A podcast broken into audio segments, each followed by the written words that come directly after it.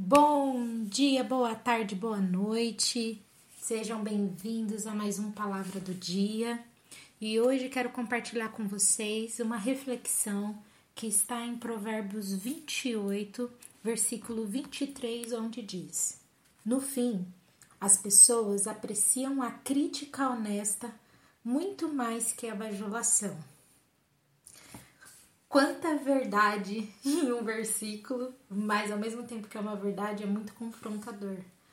É, entrar em confronto, ou muitas vezes dizer a verdade, é algo muito intenso, algo muito conflitante, tanto para quem está dizendo como para quem está ouvindo.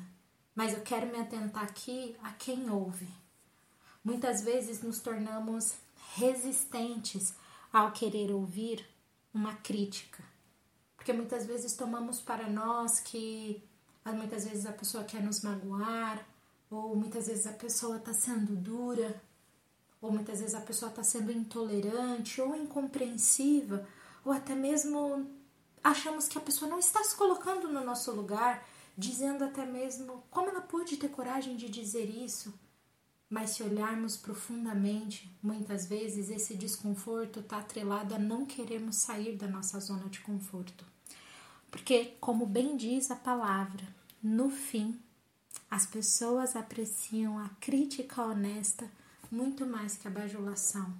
E por que essa aceitação? Porque no fim as pessoas aceitam melhor, apreciam a crítica honesta porque uma crítica honesta ela gera amadurecimento, ela gera crescimento, ela nos leva para o próximo nível, ela nos faz sair da zona de conforto.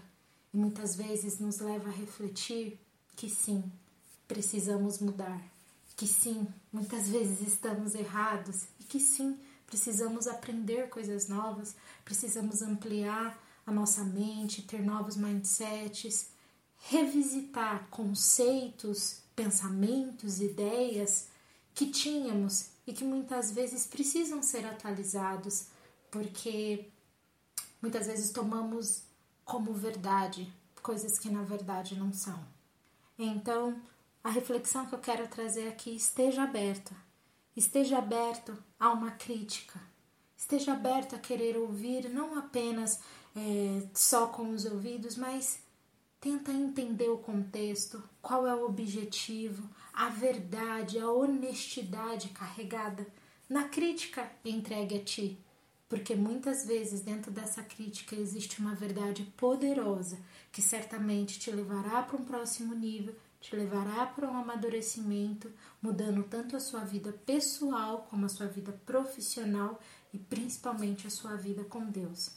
Porque além do mais, também temos que desenvolver o nosso relacionamento com Ele.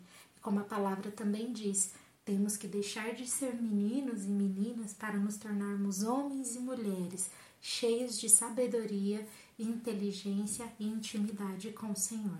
Que Deus te abençoe.